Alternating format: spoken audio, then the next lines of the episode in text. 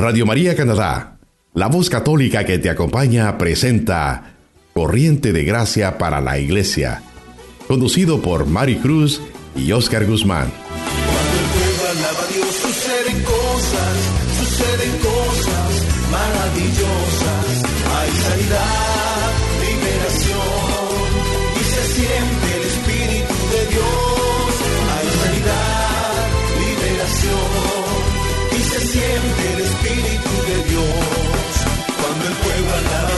suceden cosas, suceden cosas maravillosas. Cuando el pueblo alaba a Dios suceden cosas, suceden cosas maravillosas. Hay sanidad, liberación y se siente el Espíritu de Dios. Hay sanidad, liberación y se siente el Espíritu de Dios. Y se siente el Espíritu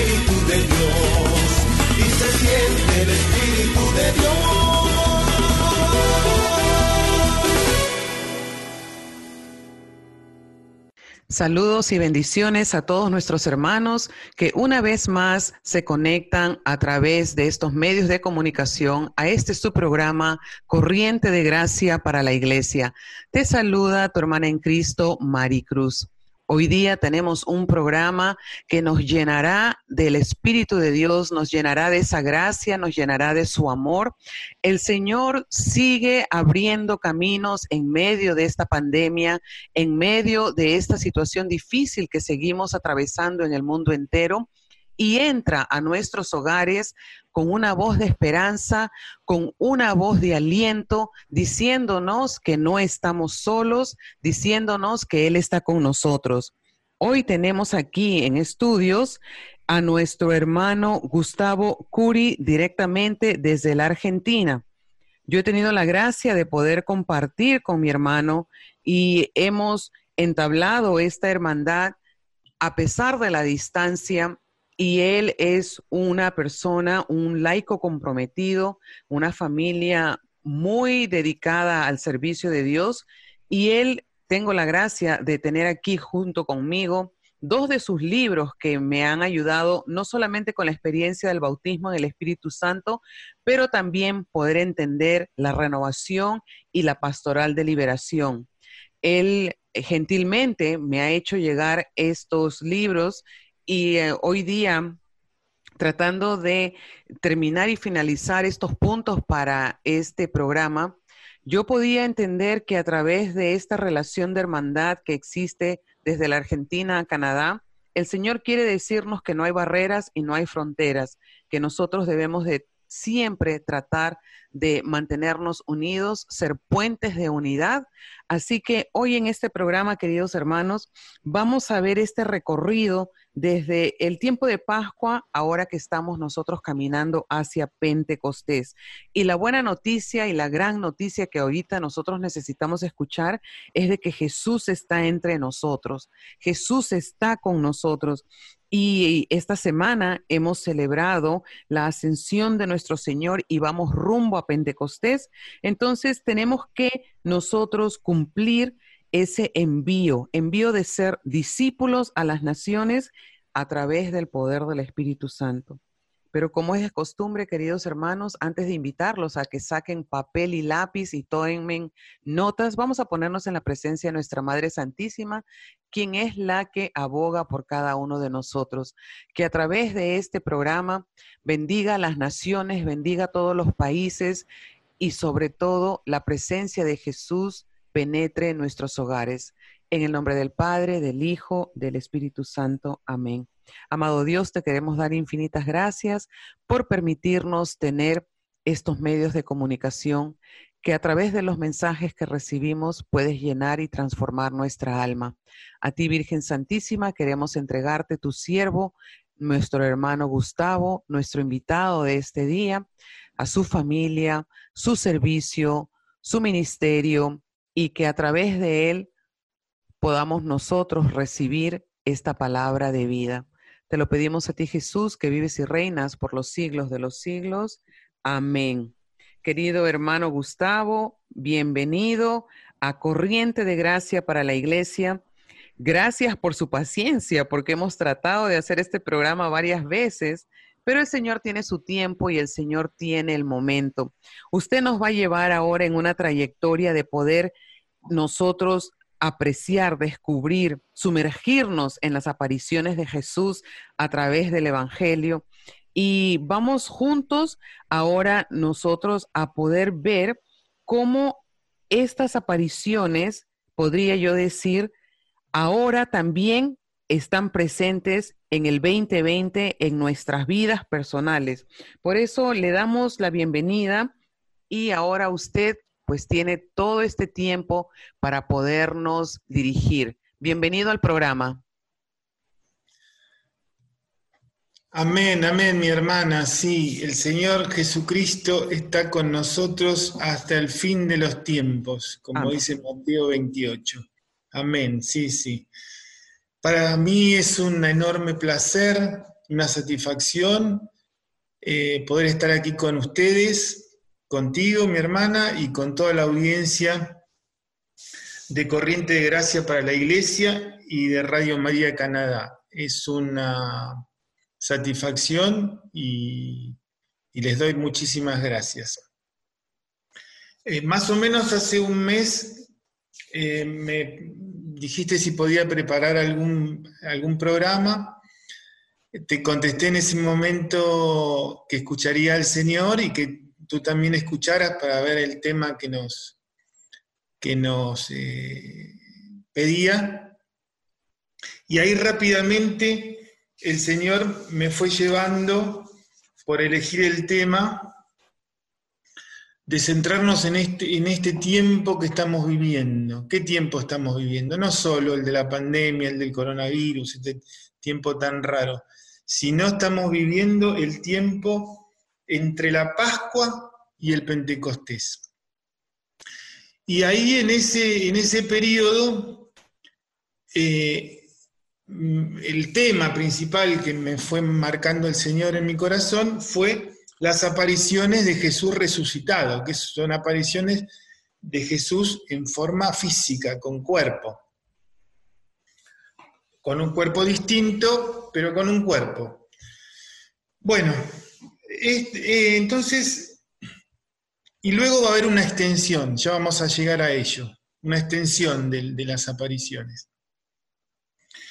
La idea entonces no es analizar una sola aparición y examinarla y predicar sobre ella, por ejemplo, sobre María Magdalena en el Evangelio de Juan, sino ver una visión de conjunto de todas las apariciones de Jesús resucitado.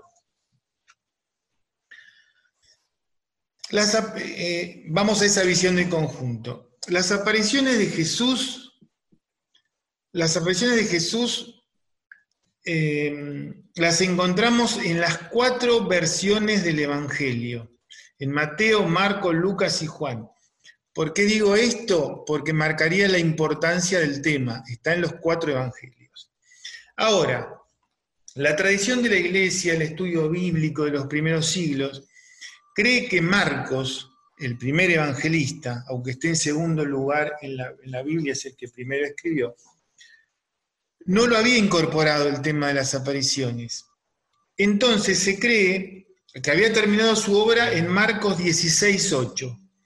Luego los dictores, los lectores discípulos añadieron un tramo, viendo la importancia de esto de las apariciones, o sea, de Marcos 9 a Marcos 20. Esto cabe resaltar que, aunque es así, es sagrada escritura, y se lo conoce como apéndice canónico. O sea, ya la iglesia primitiva toma, toma Marcos de 9 a 20 y lo toma, entra dentro del canon. Es decir, que las apariciones están en los cuatro, en, en las cuatro versiones del Evangelio. Dicho esto, vemos que Jesús se le presenta a sus discípulos todos habían misionado con él durante los tres años del ministerio público. Jesús no hace en esta etapa evangelización nueva, sino que se presenta a los suyos. Es un punto importante. Existen cuatro bloques de personajes a los cuales se les aparece Jesús. Vamos a ir mencionando. Uno, María Magdalena sola o con mujeres. Dos, los discípulos que caminan hacia Emaús.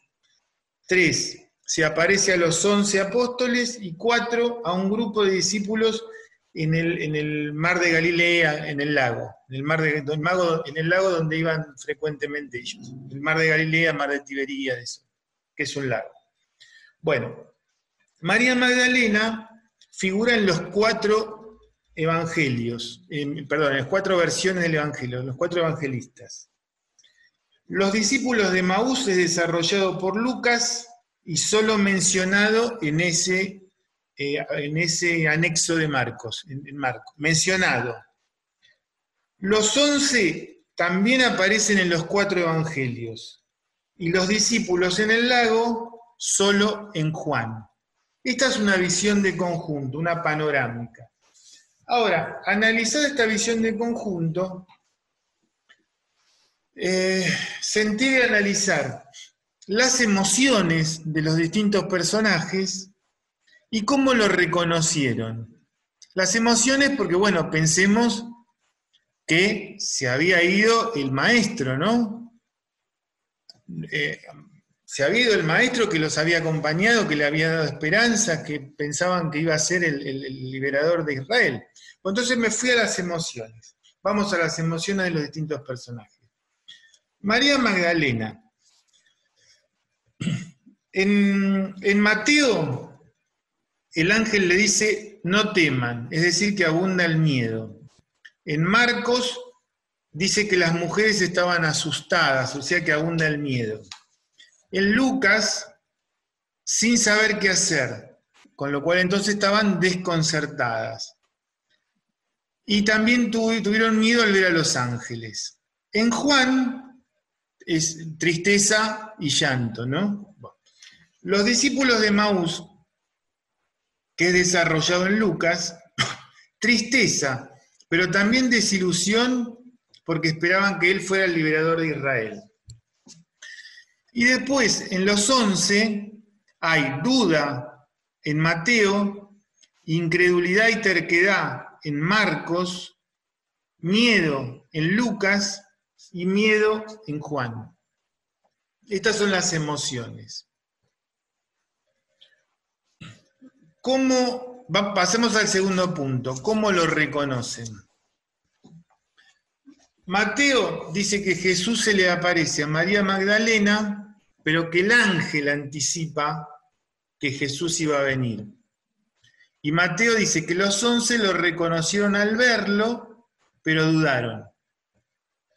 Marcos no dice nada de cómo lo reconocen, pero recordemos que en un principio no había pasaje sobre las apariciones y fue añadido, por eso por eso en ese añadido de Marcos hace como un resumencito de todo. Lucas, en Lucas, María Magdalena y a las mujeres no se le presenta Jesús sino el ángel. Y después, los discípulos que caminan a Emaú lo reconocen con la fracción del pan. Eso es muy recordado por todos nosotros los creyentes, eh, porque bueno, es el, es una, el símbolo de la Eucaristía, ¿no? Es la potencia de la Eucaristía. Los discípulos que caminan a Emaú lo reconocen con la fracción del pan. En Juan, María Magdalena reconoce a Jesús cuando él la llama por su nombre. Cuando se aparece a los once en Juan, Jesús directamente les mostró las manos y el costado, no les dio oportunidad. El Papa Francisco diría los, los como tiene esa, esa expresión el Papa, que ni siquiera es de Argentina, es una cosa que inventó él, pero bueno. Y los primerió. Y en el caso de Tomás, eh, recuérdense que, él había aparecido a, todo el grupo, Tomás no estaba, había salido, viene después, él dice que si no ve, si no lo ve, no lo cree. Entonces Jesús le dirigió y le presenta también sus llagas, o sea que también lo primerea. Esa es la forma de cómo lo reconoce. Y siguiendo en Juan, cuando se les aparece a los discípulos en el lago, que es el episodio de la pesca milagrosa, no lo reconocen cuando se le aparece. Lo hacen cuando Jesús los convoca a comer. Interesante. Entonces Jesús dice, el, escrito dice, tomó el pan, lo dio, y ahí también nos vuelve a recordar la Eucaristía. ¿Cuándo, cuando, cuando dice, el sacerdote tomó el pan, lo dio en la Eucaristía? Y después ahí recién brinda el pescado. O sea que es como que daba la primera especie, el pan, y ahí lo reconocen, cuando lo llama a comer. Bueno, esto me pareció muy interesante, como lo que Ahora, una vez planteado esto, eh, yo me, me planteé también cuál es el propósito, cuál es el objetivo de este tramo, el tramo, de el tramo este tramo entre Pascua y, Pentecostés, las apariciones en sí, ¿por qué las apariciones? Bueno, y noté como dos propósitos. Uno comunitario o general, nosotros los economistas diríamos un macro, una macro visión, un macro propósito, y otro micro, uno individual, y uno individual. Vamos a ver, vamos a ver el, general o comunitario. Eh, el propósito, se, se los digo primero y después lo desarrollamos. El propósito es que salgan a servir. Es que salgan a servir. Nosotros los cristianos estamos llamados a servir, no es una opción. Ah, bueno, conocí a Jesús, bueno, me lo guardo para mí. No, Estamos llamados a ser servidores. ¿No, Maricruz? Amén, amén. Somos fieles servidores. Amén, amén. Queremos ser fieles, sí, sí, sí, sí, sí. Sí, solo soy un, solo soy un siervo inútil que trata de hacer la voluntad del Padre. Amén. La voluntad de, mi Señor, de, de mi amo.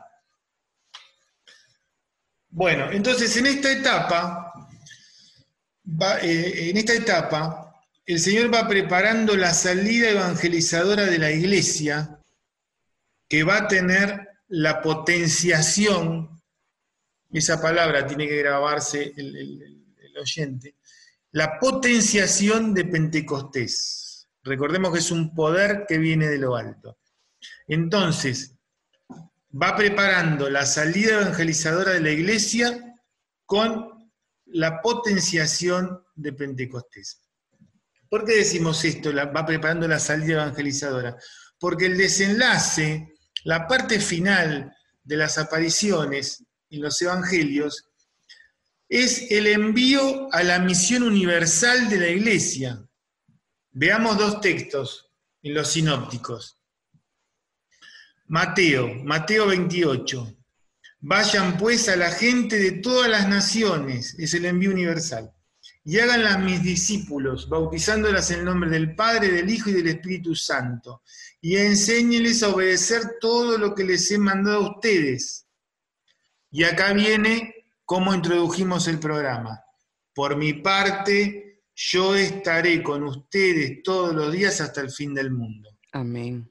Amén. Y Marcos nos va a decir, Marcos 16, 15 nos va a decir, vayan por todo el mundo y anuncien a todos la buena noticia. El que crea y, sea bautizado tendrá la salvación. También es el envío universal. Antes de ver a Lucas, que es el tercer sinóptico, vamos a ver qué dice Juan al respecto. En Juan el mensaje es el mismo, es una misión universal, pero le da un tratamiento totalmente distinto. La, misión encomendada no es a todos los discípulos como en los evangelios sinópticos, sino que se dirige a la cabeza de su iglesia, nacida en la cruz, en el costado derecho, en la llaga del costado derecho de Jesucristo nace la iglesia. Y bueno, y aquí entonces se dirige a Simón. Le dice, Simón, apacienta, cuida mis ovejas.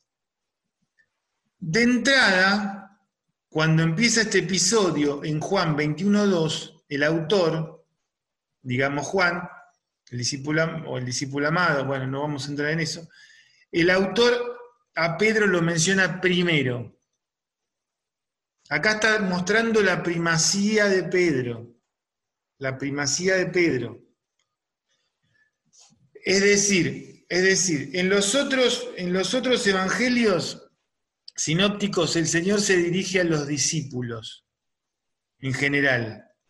Acá Juan, donde el tratamiento siempre es diferente a los sinópticos, por eso están agrupados en sinóptimos y en Juan, que es diferente, que siempre es más teológico, con otra visión, el águila, nos, eh, se dirige a, a Pedro, innegable la autoridad de Pedro. La misión sigue siendo universal. Ya los padres de la iglesia decían que esa multitud de pescados de la pesca milagrosa eran todas las naciones de la tierra y la red era la iglesia. O sea, el mensaje es el mismo, pero el tratamiento es otro. Ir y servir a todas las naciones. Desde Argentina hasta Canadá y de Canadá al mundo hasta, hasta la China y a Rusia y damos vuelta, damos vuelta. Volviendo al evangelista sinóptico que nos faltaba, Lucas, pasando por Perú. Volviendo al, evangelista sinóptico que nos quedó por ver, Lucas en su evangelio, probablemente omita referirse a esto, al tema del envío, no porque no le interese, estamos hablando de Lucas, ¿eh? sino para darle mayor importancia en el inicio de su segundo libro, en Hechos de los Apóstoles. Lucas 24, en el Evangelio de, Lucas, de San Lucas, en 24, de 46 a 48, toca de, tocaría algo de costado el envío, pero no lo desarrolla. Eh, resalta más el tema de la promesa del Espíritu Santo en Lucas 24, 49, que sería tan importante en el segundo libro, o sea, en Hechos de los Apóstoles, de cara al Pentecostés.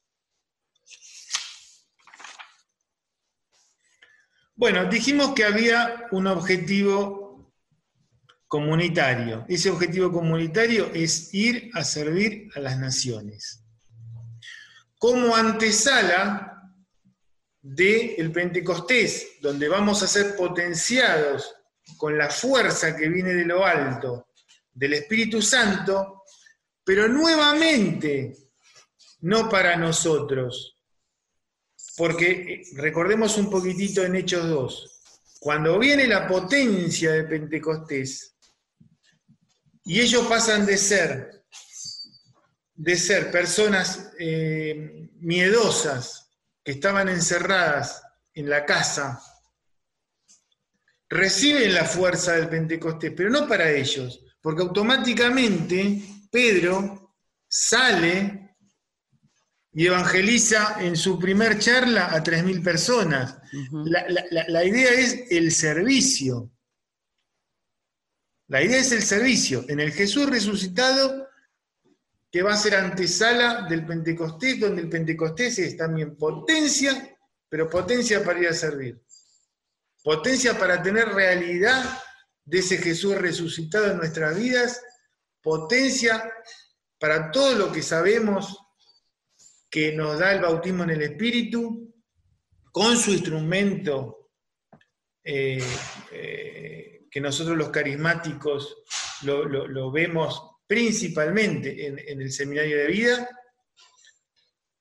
pero ese bautismo en el Espíritu nos da esa potencia para salir afuera y para potenciarnos nosotros mismos en nuestras actividades, en nuestra vida.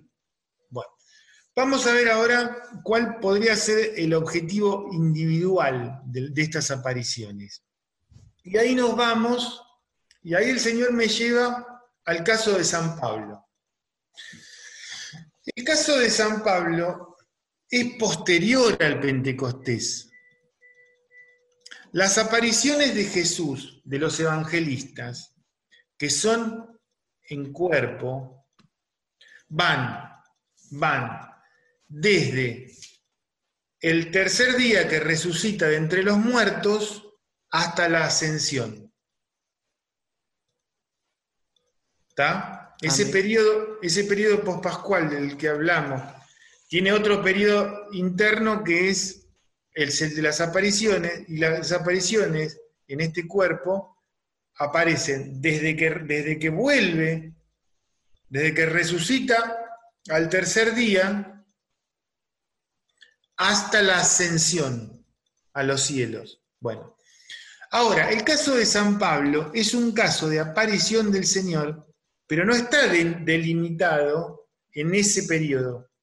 Digamos entre paréntesis que el Señor nunca puede estar delimitado, Él no tiene límites, Él sopla como quiere, cuando quiere, es, Él es soberano de, tiempo, espacio, de lo que querramos pensar. ¿no? Bueno, entonces, en, el caso de San Pablo, es como un adicional a las apariciones. Es post-Pentecostés, post-Pentecostés universal, o sea, el Pentecostés de, los apóstoles. Y ahí, camino a Damasco, se le aparece Jesús a Saulo, pero no con cuerpo como a los discípulos, como ya venía diciendo, con los pasajes que hemos visto, sino como una voz con poder en el camino a Damasco, Jesús se le presenta como una voz. Eso pueden verlo los lectores en Hechos 9, de 5 al 9. Esta experiencia de Saulo es determinante en su vida y, como ya sabemos, en la vida de la iglesia también. Eh, luego San Pablo porque pasa a ser San Pablo, bueno, empieza, empieza eh, viene toda una serie de hechos, como todos conocemos, viene la parte de las cartas. En la primera carta los Corintios, capítulo 15, San Pablo nos va a enseñar sobre la resurrección de Cristo y sobre la resurrección nuestra futura. Por eso yo los invito, queridos hermanos de Corriente de Gracia, de Radio María que lean primera carta de Corintios capítulo 15. Primera carta de, eh, Corintios capítulo 15, que es lo que nos enseña San Pablo. Yo simplemente voy a tomar algunos párrafos, algunos versículos, por dos razones. Primero, para mostrar algo que dice San Pablo acerca de la mayor cantidad de testigos de la resurrección. Él dice así, en primer lugar, les he enseñado, San Pablo dice, ¿no? la misma tradición que yo recibí, a saber, que Cristo murió por nuestros pecados según las escrituras, que lo sepultaron y que resucitó al tercer día, también según las escrituras, y que se apareció a Cefas, o sea, a Pedro, ¿no? Ahí están mostrando la primacía de Pedro. Y luego a los doce. Después se apareció, prestemos atención, después se apareció a más de 500 hermanos a la vez, algo que no nos dice los evangelios, la mayoría de los cuales vive todavía, aunque algunos ya han muerto. Después se apareció a Santiago y luego a todos los apóstoles. Hace más extensivo el ser testigo del resucitado. Vos, Maricruz, sos testiga del resucitado, Oscar Guzmán es testigo del resucitado, nuestra querida amiga Marta Rivas, Guillermo Rivas, que les mando un saludo desde en London, Ontario, Canadá, son testigos del resucitado pasa a ser, este, acá San Pablo nos está mostrando la, la, que se aumenta el número de, 500, 500. 500 es un número que está mostrando la multiplicación de testigos. ¿Está? Y nosotros tenemos que llevar a que en ese servicio que nos está proponiendo el Señor, llevar a que haya más testigos del resucitado. Amén, definitivamente. Bueno, Hasta ahí vimos esa enseñanza, esa primera enseñanza de San Pablo. Vamos a ver a la segunda, porque más me interesan otros, otros versículos, eh, sobre todo para aquellos que se han separado de seres queridos, porque los ha llamado el Señor en estos días. En los últimos tiempos, en estos últimos tiempos, se han ido hace un mes me pediste esta charla, el 21 de abril. Bueno, de ahí hasta aquí se han ido el obispo de mi diócesis, el papá de una amiga de mi hija en esos días. Mucha gente por el nuevo coronavirus en todo el mundo. Eh, gente muy cercana a hermanos de comunidad en Nueva York, y aquí en, Toronto, el, bueno, el tan amado padre Juan Triviño, el 26 de abril, ¿no? Tan amado por la, por la comunidad. Así es. Entonces quiero leer estos versículos de, San Pablo donde, donde habla con tan, los voy a leer porque nos, nos da, habla con tanta claridad acerca del tema. Pero lo cierto es que Cristo ha resucitado. Primera carta a los Corintios 15, versículo 20. Pero lo cierto es que Cristo ha resucitado. Él es el primer fruto de la cosecha. Ha sido el primero en resucitar. Así como por causa de un hombre vino la muerte, también por causa de un hombre viene la resurrección de los muertos. Y así como en Adán todos mueren, así también en Cristo todos tendrán vida versículo 42. Lo mismo pasa con la resurrección de los muertos. Lo que se entierra es corruptible, lo que resucita es incorruptible. Lo que se entierra es despreciable, o sea que lo podemos desechar sin problema. Lo que resucita es glorioso. 53. Pues, pues nuestra naturaleza corruptible se revestirá de lo incorruptible y nuestro cuerpo mortal se revestirá de inmortalidad. Amén. Y cuando nuestra naturaleza corruptible se haya revestido de lo incorruptible, y cuando nuestro cuerpo mortal se haya revestido de la inmortalidad, se cumplirá lo que dice la Escritura. La muerte ha sido devorada por la victoria. ¿Dónde está, o oh muerte, tu victoria? ¿Dónde está, o oh muerte, tu aguijón? El aguijón de la muerte es el pecado. Pero gracias a Dios que nos da la victoria por medio de nuestro Señor Jesucristo. Amén. Y ahí, este hermano, San Pablo, en el versículo 58, nos va a decir, por lo tanto, queridos hermanos, de hermano a hermano, Sigan firmes y constantes, trabajando siempre y más en la obra del Señor. Porque ustedes saben que no es en vano el trabajo que hacen en unión con el Señor.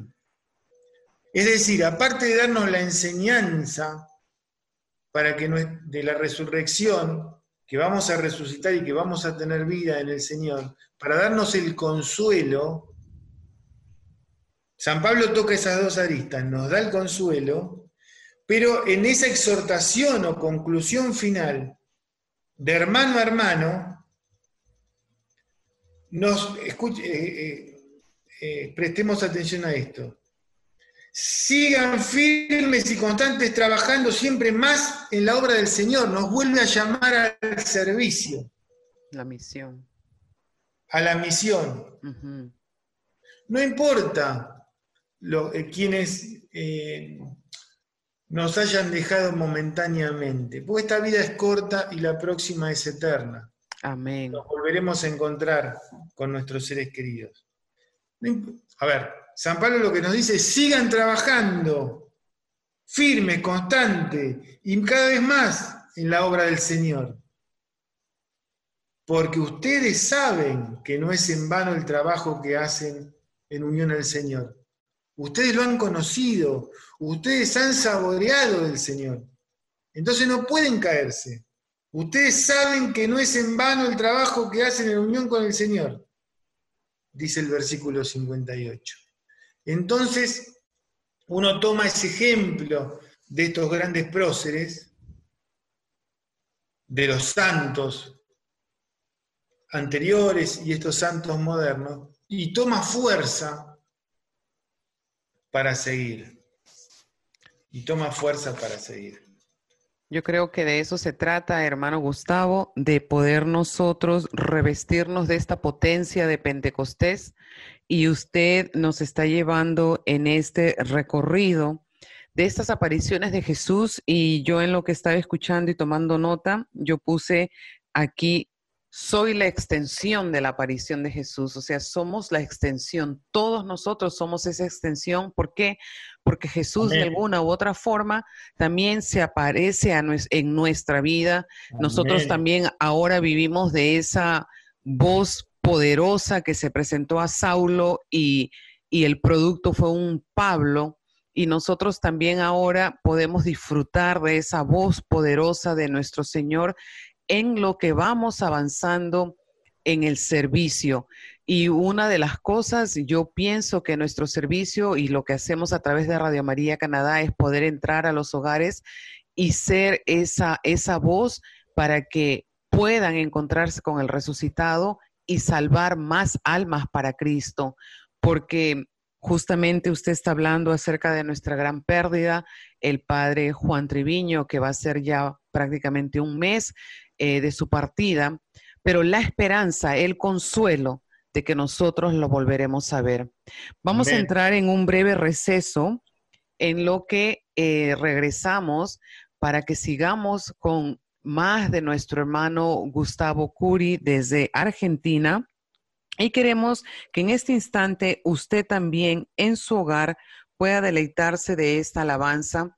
Es tiempo de Pascua, es tiempo de vida, es tiempo de resurrección. Usted está escuchando Radio María Canadá, la voz católica que te acompaña. Regresamos en breve.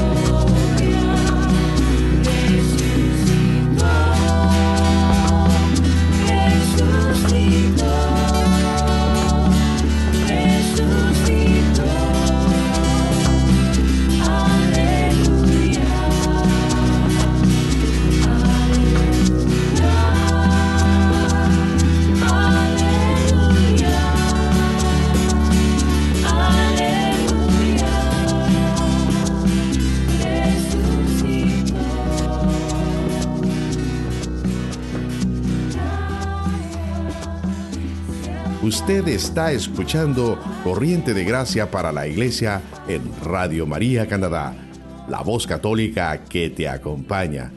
Nuevamente con ustedes, Mari Cruz y Oscar Guzmán.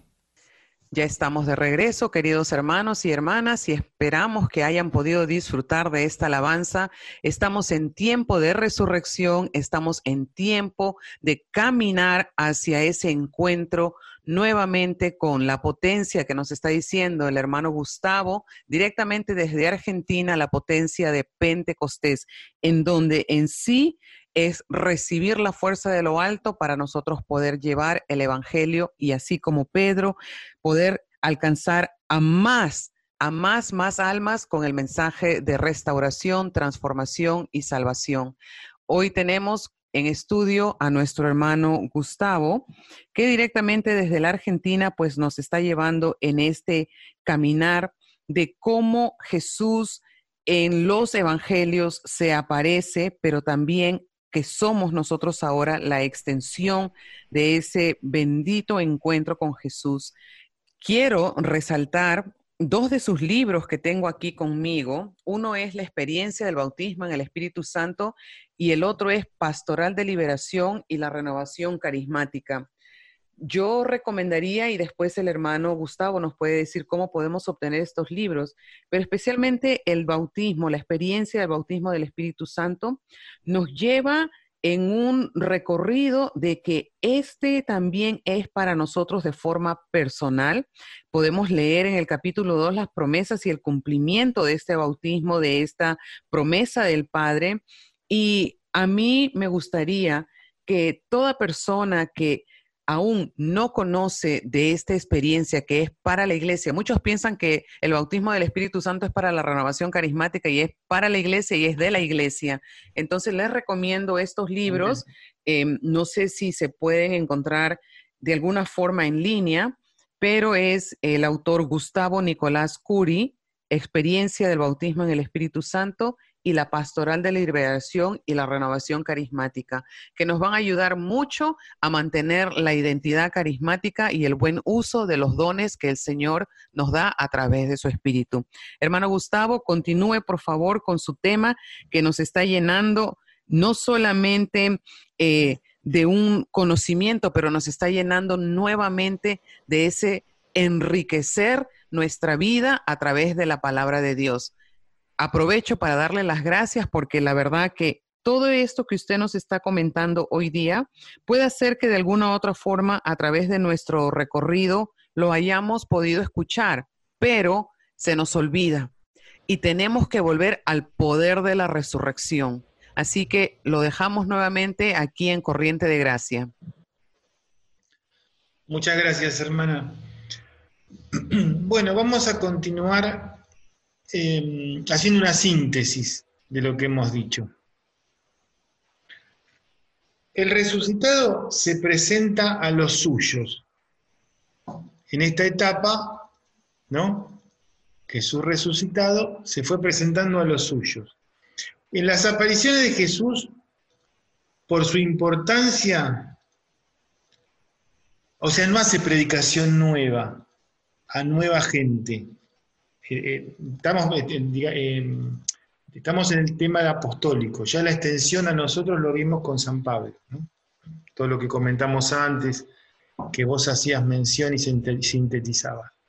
En la parte de Jesús resucitado, que va del tercer día hasta la ascensión, no, no, va a, a nueva gente, sino a los suyos. Eso es un punto importante. Después, por su importancia, aparece en las cuatro versiones del Evangelio. Los discípulos experimentan miedo, desconfianza, tristeza, incredulidad y terquedad. El resucitado nos impulsa a ir a servir. La iglesia debe ir a servir y evangelizar a las naciones. Y acá, este periodo el periodo mencionado, es un tiempo de transición que prepara para la potenciación que dará el Pentecostés en la iglesia, pero para ir a servir. En el plano individual, sabemos que Jesús resucitado abre el camino a nuestra resurrección. Entonces también de alguna forma prepara. La muerte no tiene victoria, nuestro destino es de vida, de vida eterna con Dios. Esto sería una síntesis de lo ya dicho. Y para complementar y hacer el enlace de, esta, de este segmento que nos hemos peregrinado entre Pascua y Pentecostés, ensamblándolo, seguimos ensamblándolo con Pentecostés, vamos a hablar un poquitito del final de Lucas, del Evangelio de San Lucas y el inicio de Hechos de los Apóstoles. Decíamos que San Lucas, algunas cosas como por ejemplo la del envío, las tocaba así por arriba porque, porque ya se iba a explayar en Hechos de los Apóstoles, que es un libro netamente de servicio.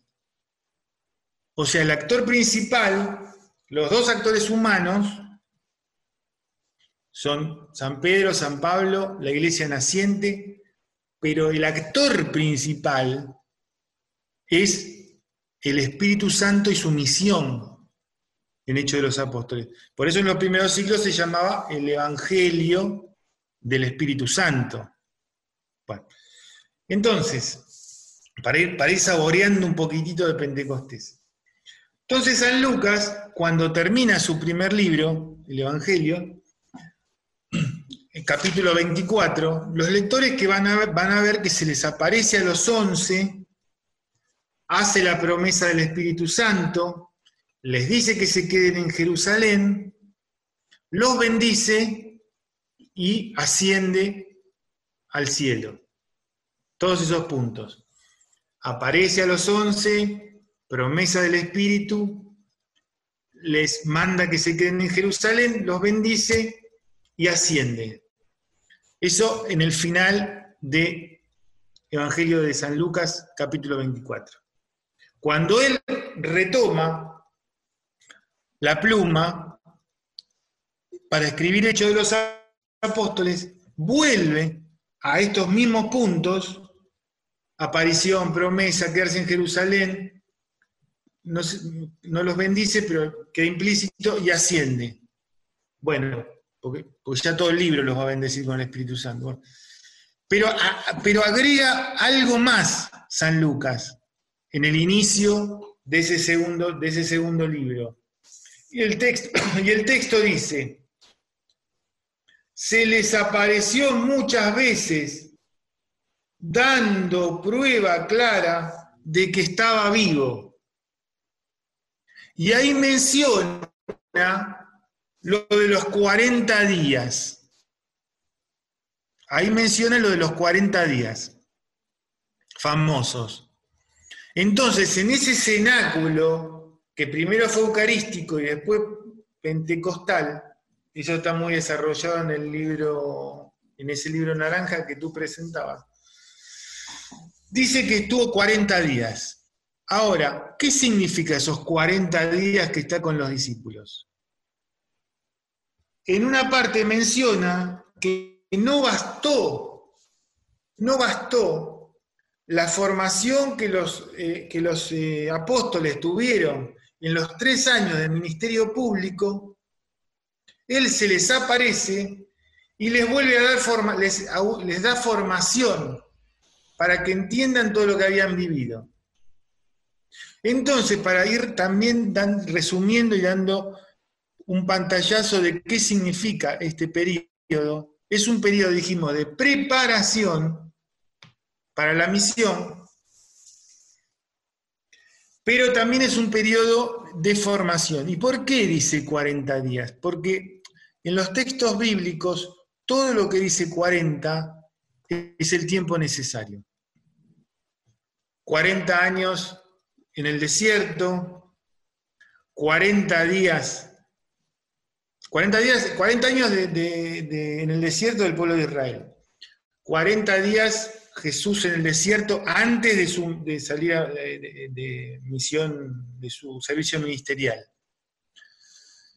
40 años cuando Elías, 40 días cuando Elías toma la, el alimento que le da el ángel que es prefiguración de la Eucaristía, es tanta la potencia que tiene ese alimento que le permite caminar 40 días. 40 siempre es el, número, es el número de el tiempo necesario.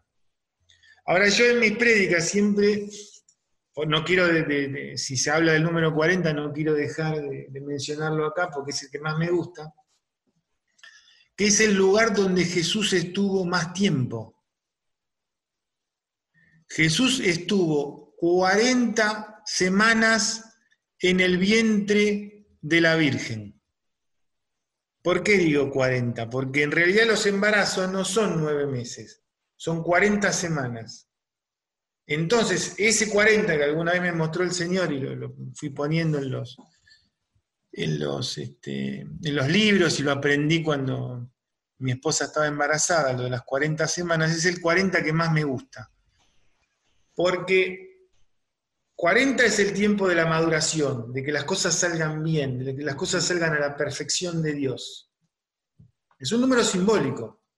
Bueno, pero a mí el que más me gusta es el de 40 semanas que está Jesús en el vientre de nuestra mamá María.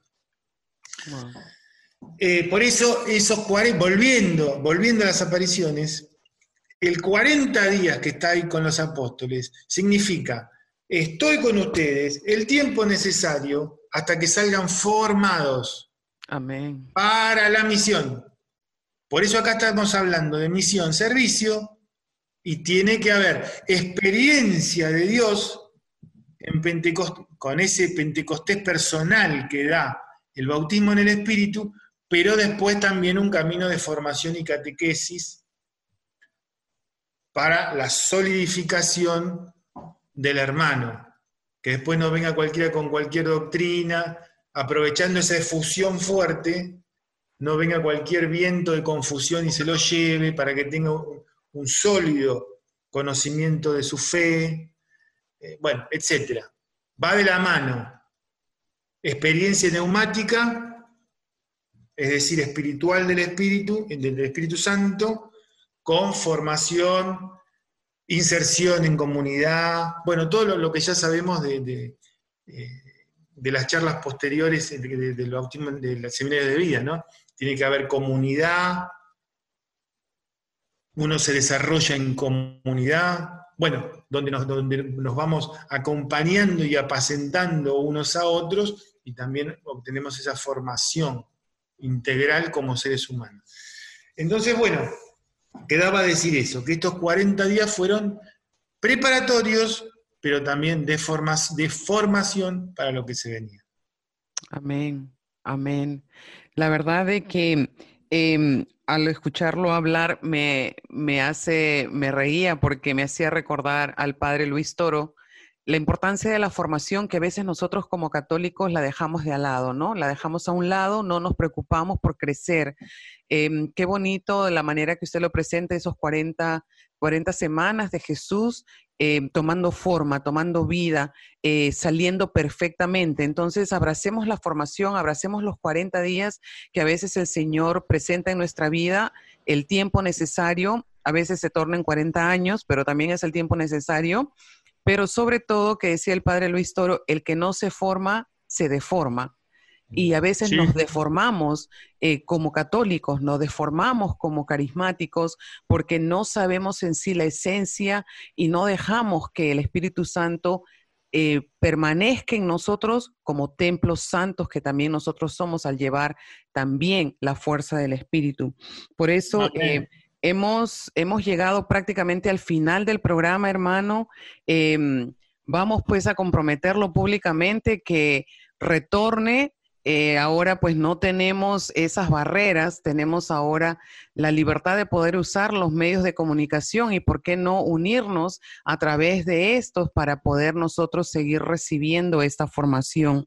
De parte de Radio María Canadá, Toronto, queremos darle a usted las gracias por su tiempo, eh, por su sacrificio, eh, porque es temprano allá en, Argentina y ha podido darnos usted este momento, especialmente en la realidad que estamos viviendo eh, la iglesia aquí en la parte de Toronto, todos los que estamos sintiendo la pérdida del padre Juan Triviño.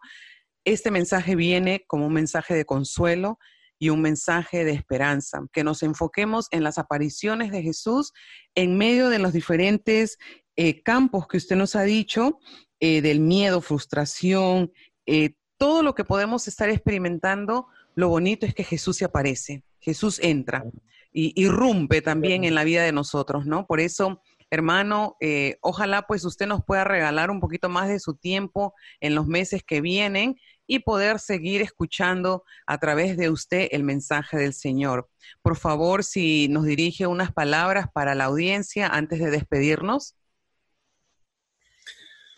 Bueno, ha sido para mí un placer poder llegar a, la audiencia de Radio María Canadá, He tenido el placer de estar en Toronto hace dos años, eh, más estuve en London y bueno, y compartir muchísimo con experiencias hermosas con la, comunidad, con la comunidad, especialmente la comunidad latina.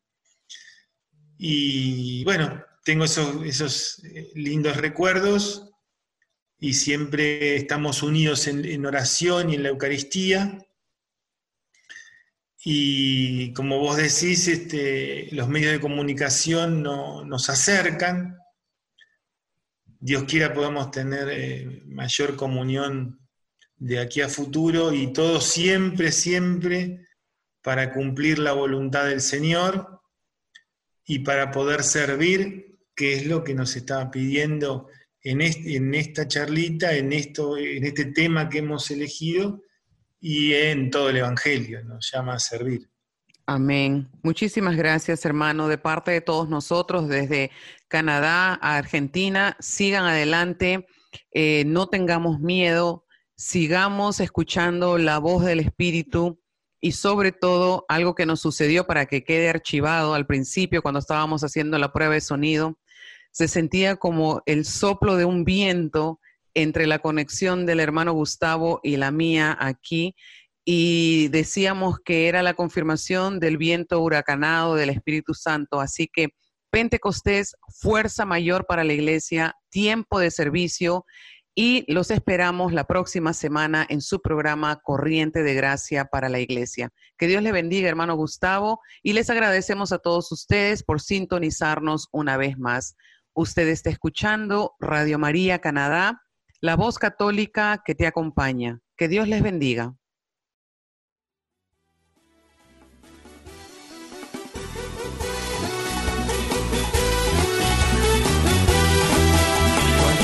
Alaba Dios, suceden cosas, suceden cosas maravillosas. Hay sanidad,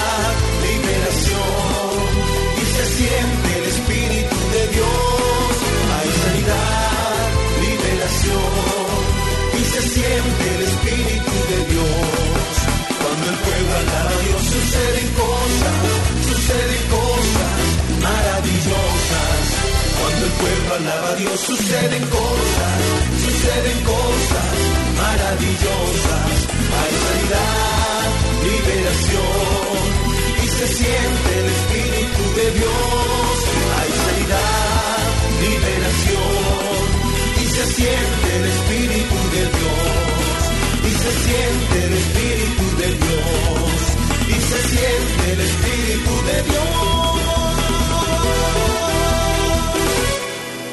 Usted escuchó Corriente de Gracia para la Iglesia, conducido por Mari Cruz y Oscar Guzmán, en Radio María Canadá, la voz católica que te acompaña.